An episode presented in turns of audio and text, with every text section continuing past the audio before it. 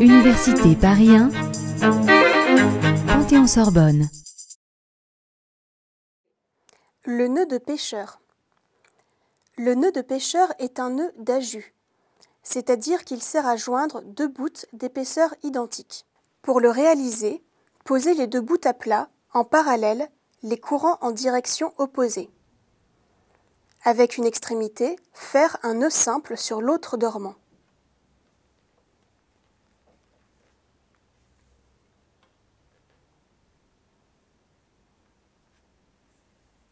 Répétez l'opération avec l'autre courant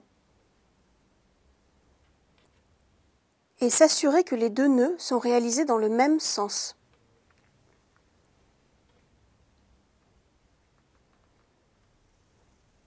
Enfin, serrez les deux nœuds, puis tirez sur les dormants pour les rapprocher.